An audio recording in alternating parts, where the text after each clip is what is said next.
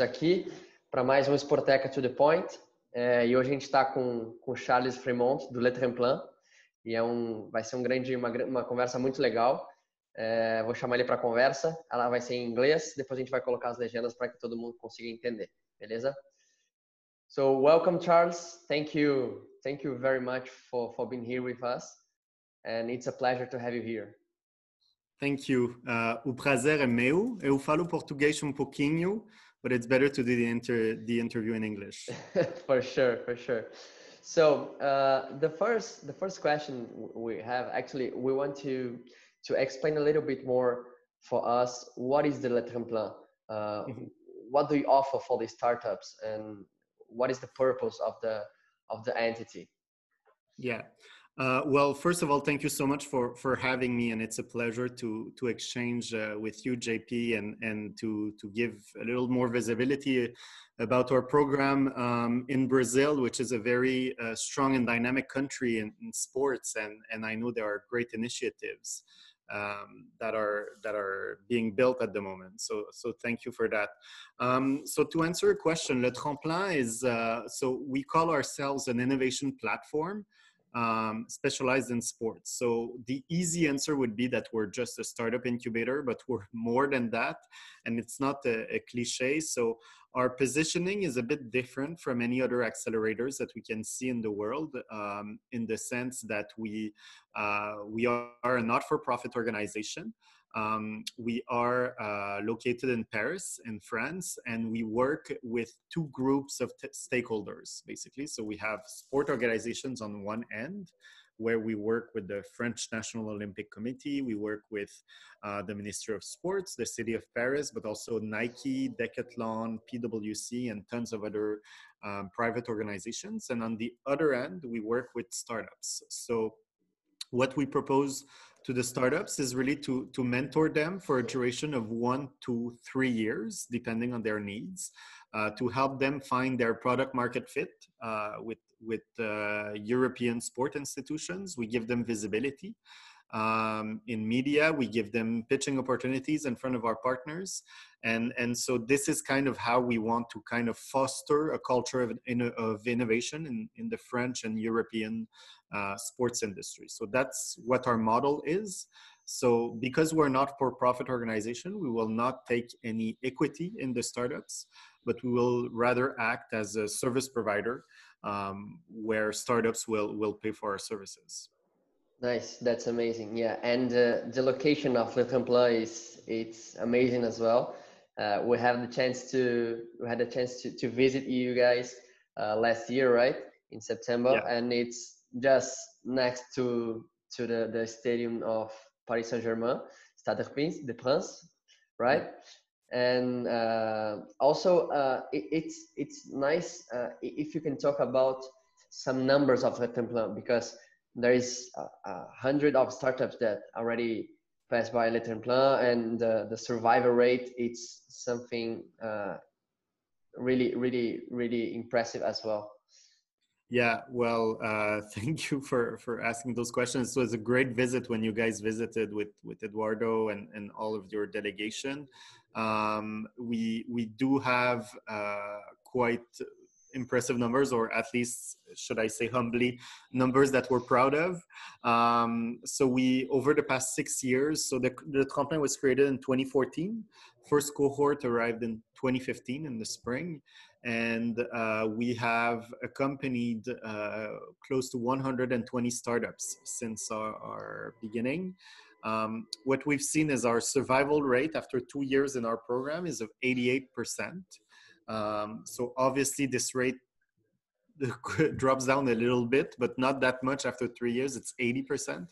Um, so these are our numbers that we're, we're quite proud of um, because, and, and it also shows that our model is is something that works. Um, obviously, we, as I said in my introduction, we don't have exactly the same positioning um, as an accelerator that will take equity in in the startups. But this is why people trust us, Le Tremplin in France, in terms of sport institutions and organizations, is that we do not have a financial interest in the success of our startups. So when we introduce a startup to Nike, for example, it's because we really believe that she that startup is the most fit to answer Nike's needs.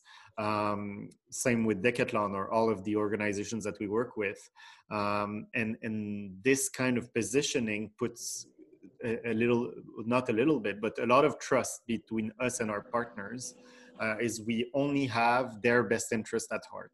And this is what makes our, our unique positioning. So, so I would say that the, the survival rate of the startup may kind of be linked to that as well. Yeah, for sure.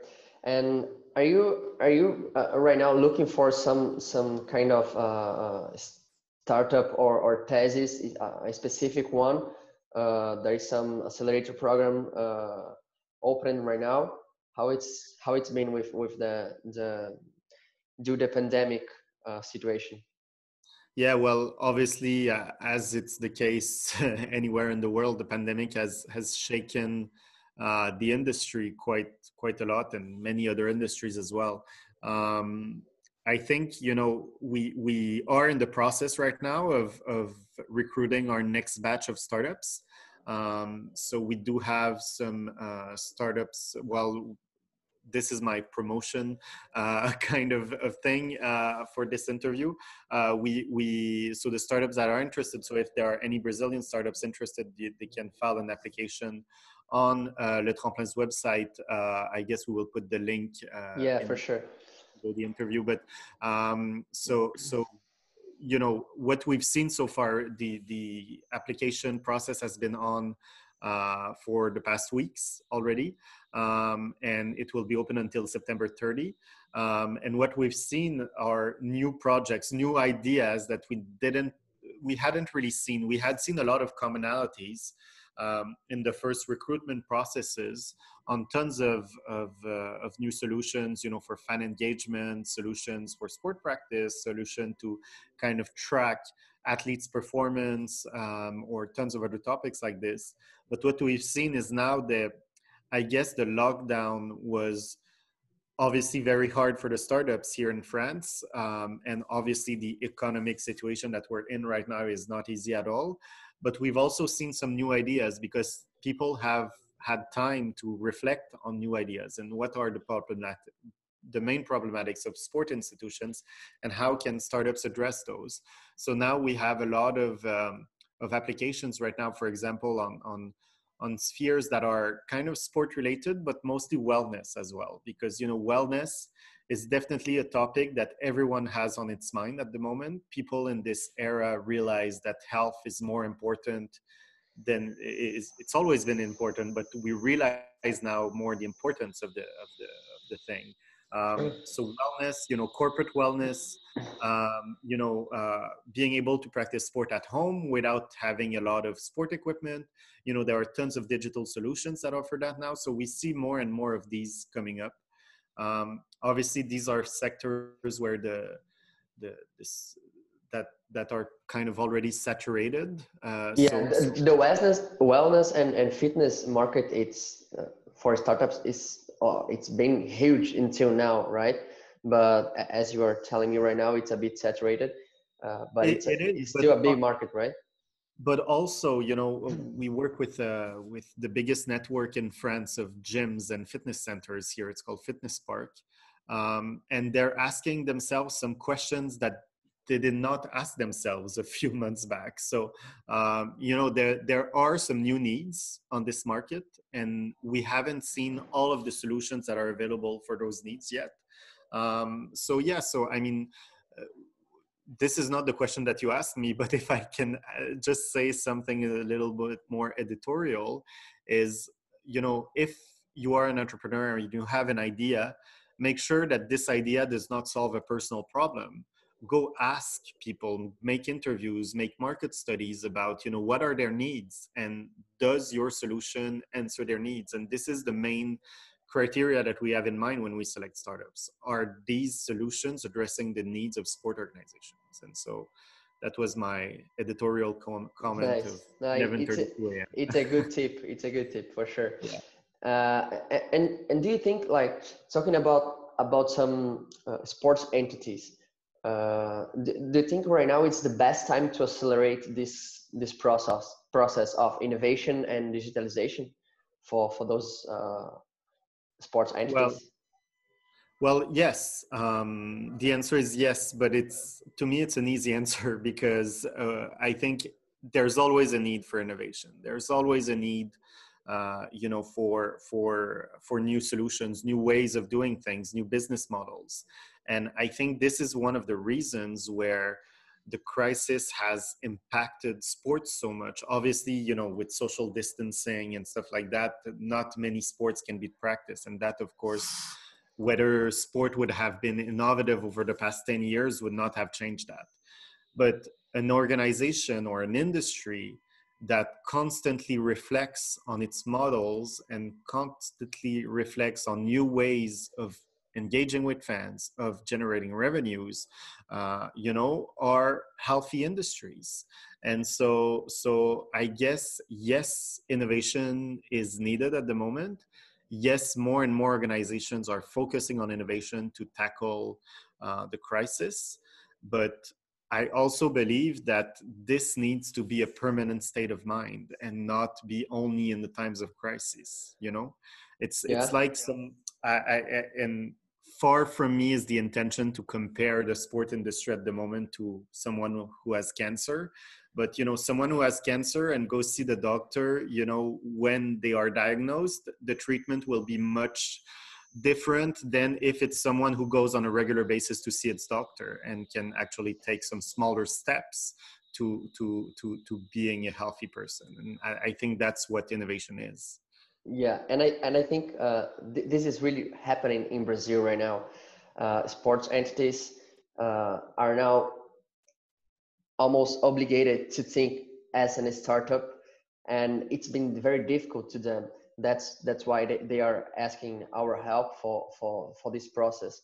And um, it's been very very very uh, nice to to be there to help the, the clubs and some federations uh, but we see that there is there is a, a, a still an, an old uh, thinking about how to manage sports and and the, the mindset hasn't changed uh, uh, yet you know?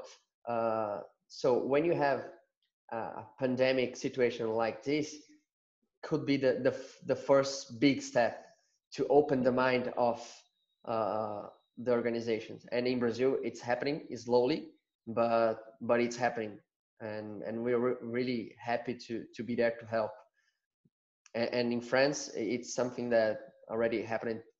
I don't know a few years ago, and in Europe in, in general, uh, the, the, the mind of the, the mindset of innovation and and uh, work with some technologies. It's something that already happened long time ago, right? Well, a long time ago. Uh, I think it's still a process that things are, you know. Um, you know things are, are still improving and and and this is definitely something that uh, we've been working on and you know our our our goal as at le tremplin is to um, is to work Well, we're we see ourselves as a trusted third party of innovative sport organizations that have the aim of becoming sustainable.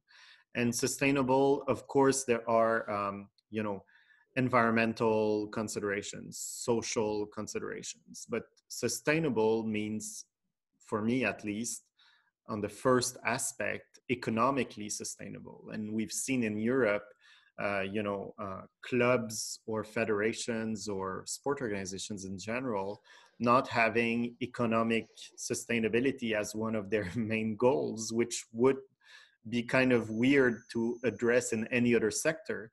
Uh, let's say you're a pharmaceutical company who would not think that the first goal of the company is actually to be self-sustainable. Yeah. um, so so but sport it's always been different because people used to see sport as a hobby or a, a passion or something like that. And and when it becomes a passion it's something that you're going to do no matter what it costs you know? And and this is kind of the mindset that we're trying to change and to make sure that you know working with startups that are much more agile than huge organizations sometimes it can make a big difference um, in envisioning a new model or a new way of doing things. So to answer your question, as organize have organizations been kind of uh, aware of those things in France prior to Brazil? I don't have an answer to that. I don't know. But what I know is since we were created at Le Tremplin, is we're working hard to make sure that these organizations have um, you know these new models in mind and and are aware of what's coming up and have the opportunity to collaborate with startups working on those new trends nice and yeah now talking talking a little bit a bit more uh, about uh, some technologies.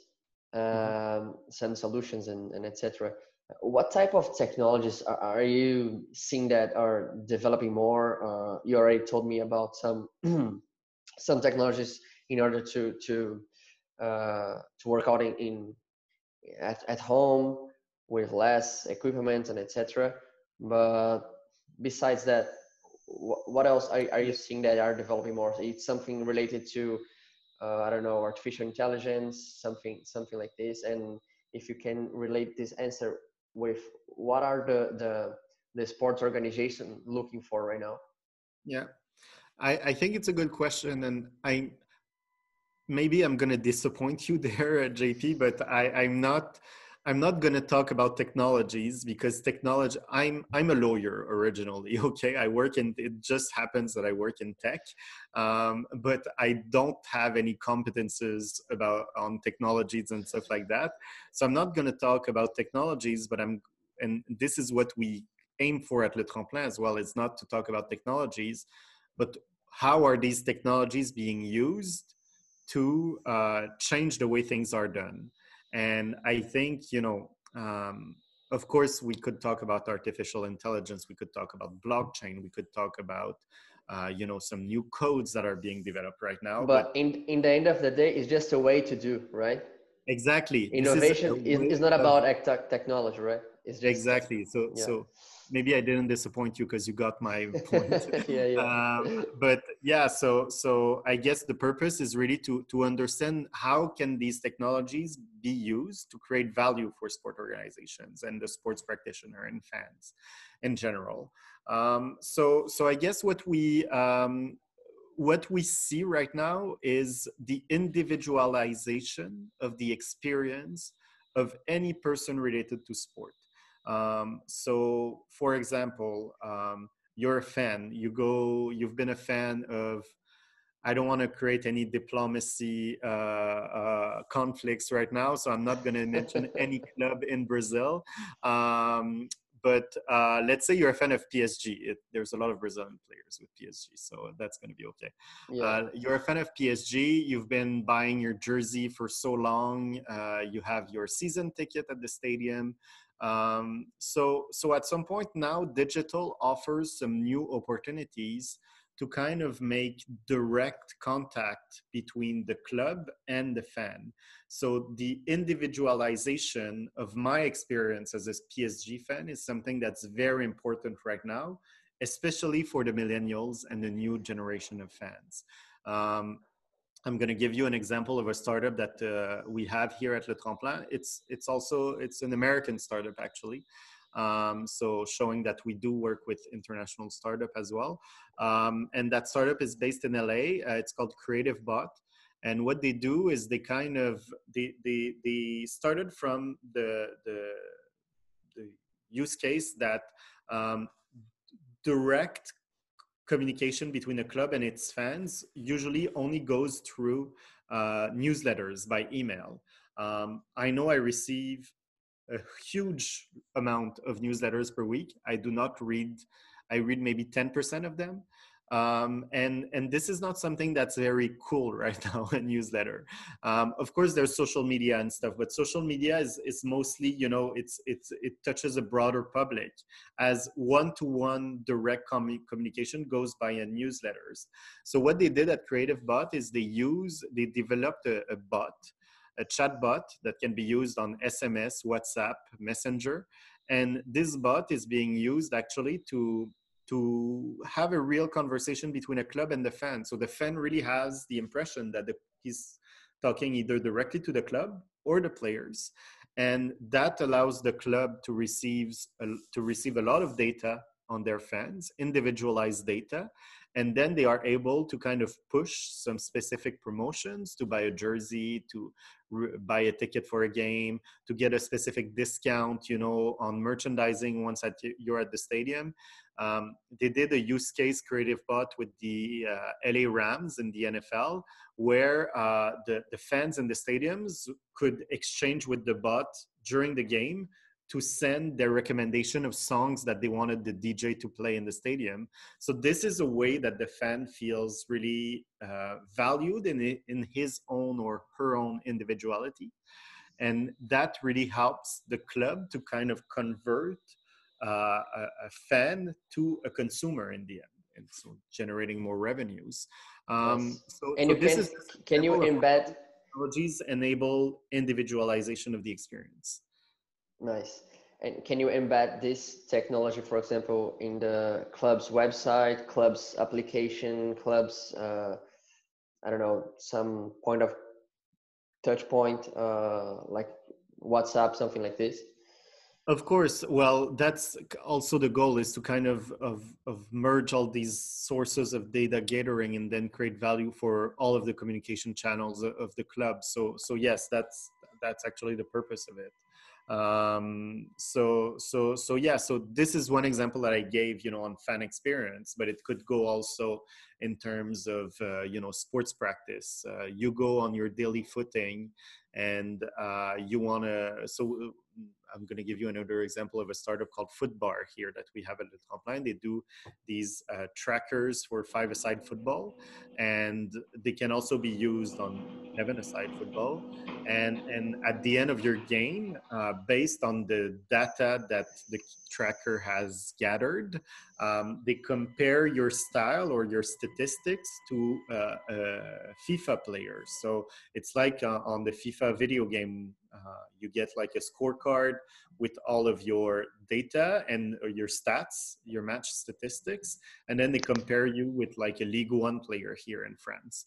Nice. Um, so so so that's kind of the the way people are individualized in their own sports practice as well nice and the, the, the sports tech uh, market and the vertical i mean uh, it's still a bit new if you we compare to others like uh, such as fintech, health tech, and etc. I don't know if you agree with me, but I think it's uh, it's as as I see the the the growth of the sports tech uh, vertical, and it definitely definitely has been growing a lot in the in the recent years.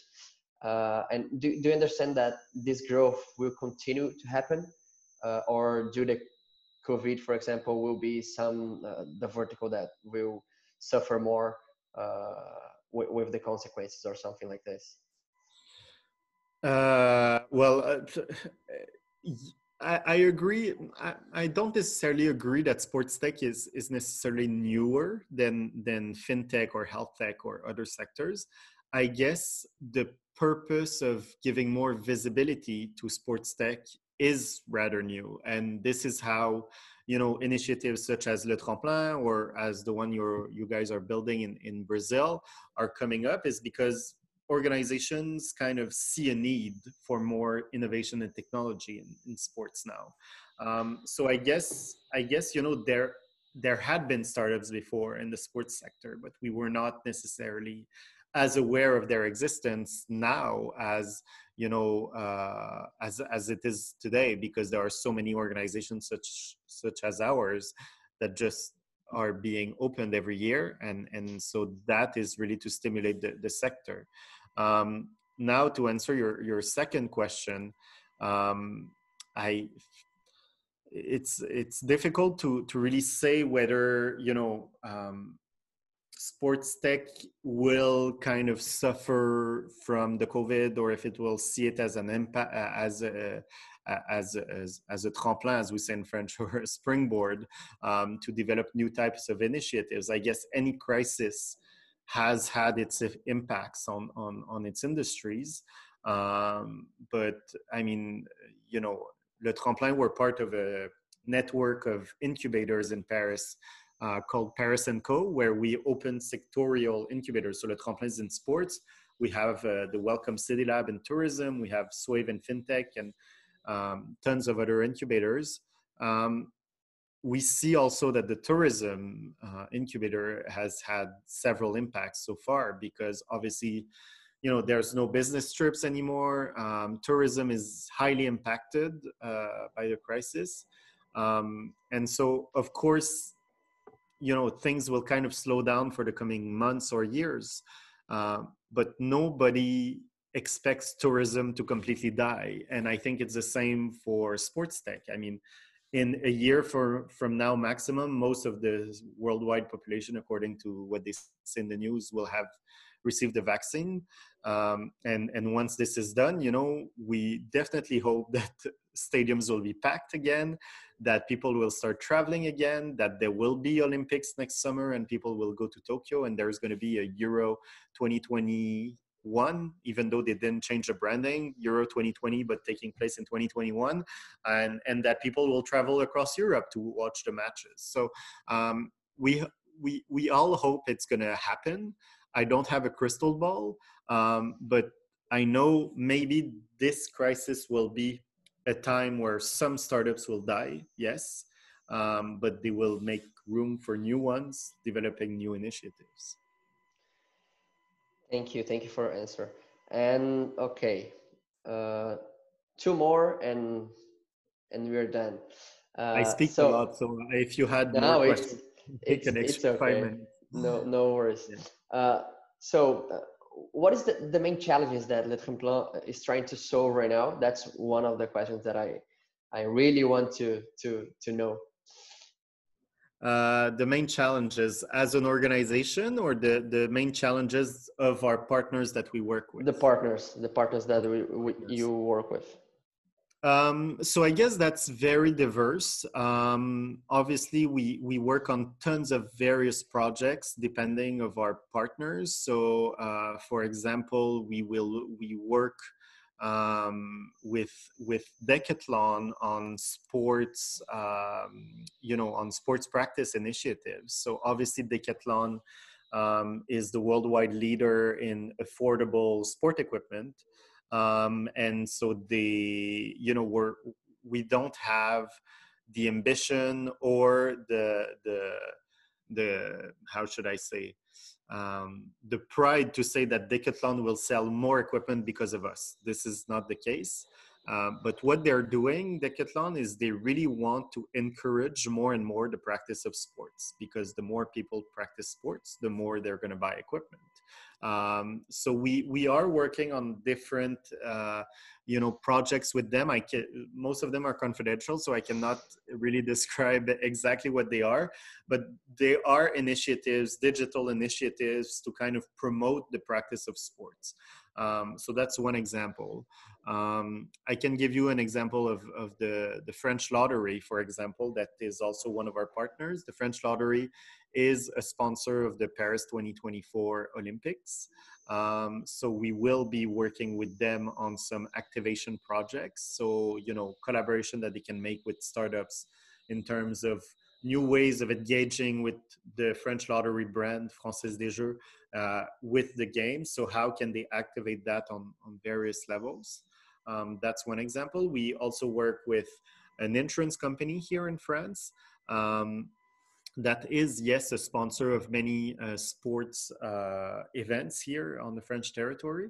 Uh, they're called Maif, um, but they are also promoting social values related to sports. So we work a lot on, you know, and how can events be more or be organized on a more uh, environmental sustainability uh, aspect? Uh, how can they create more social impact?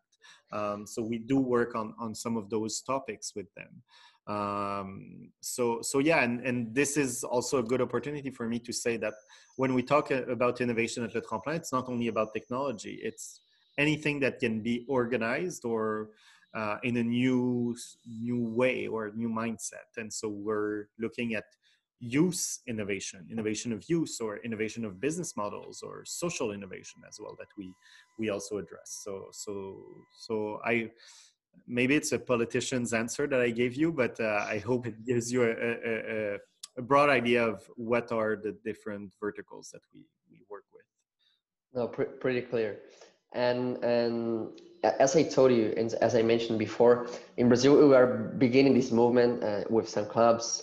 Uh, some clubs are starting to to to think di- digital, and uh, but it's, it's still very slowly. So we're giving baby steps. And I would like to know uh, what is your perception about how the innovation and sports tech market in Brazil it's evolving, if you have some. I mean, I I, I or, know, or, you, or you, we can we can say Latin America.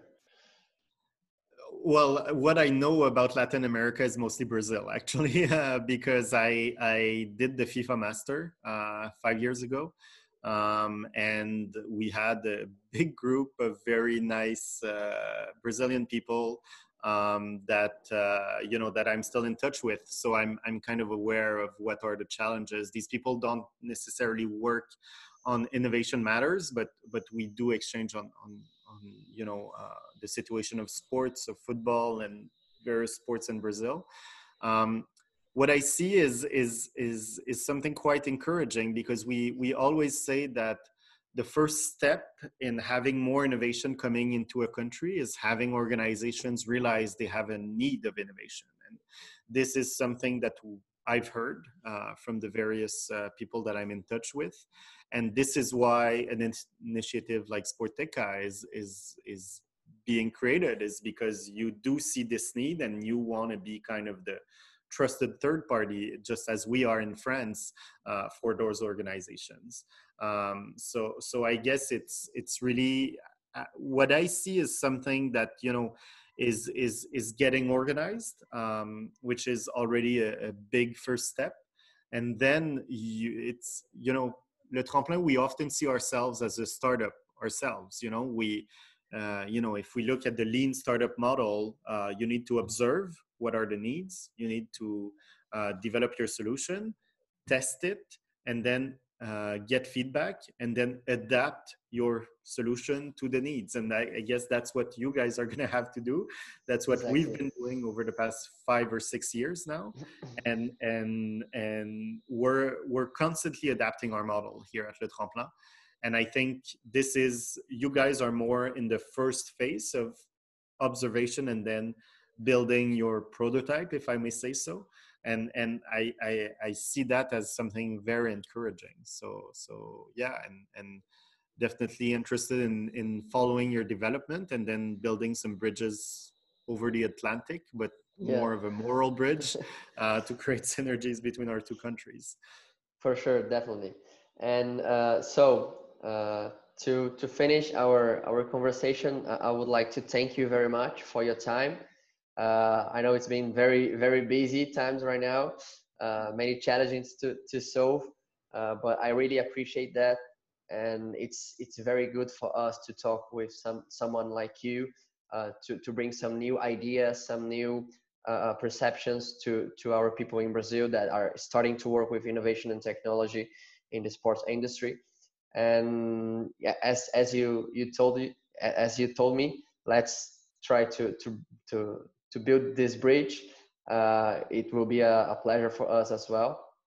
And the, the last thing that I, I can ask you is if you can give some tip for some some startups in Brazil that are starting to to creating this uh, the solution, some solutions, and uh, how, how, they can work in this uh, challenging uh, industry.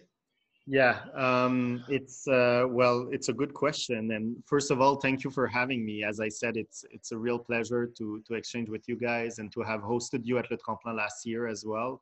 Uh, it was a great, uh, a great, great meeting, and and and I really hope that you. Well, I don't have, I don't need to have hope for you guys. I, I see that you guys are serious and and have. A, a, a big network also to, to kind of activate but um, to answer your question, I think it's it's you know it's it's difficult to identify one key success factor that okay if you do that you're going to have a lot of success so it's it's impossible because if it was the case everyone we would have a hundred percent survival in that which is already quite good.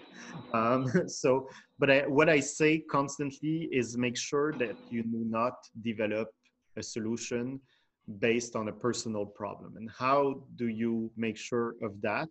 Is that you need to show your prototype or any MVP, as we call in the sector, uh, not a most valuable player, but a minimally viable product.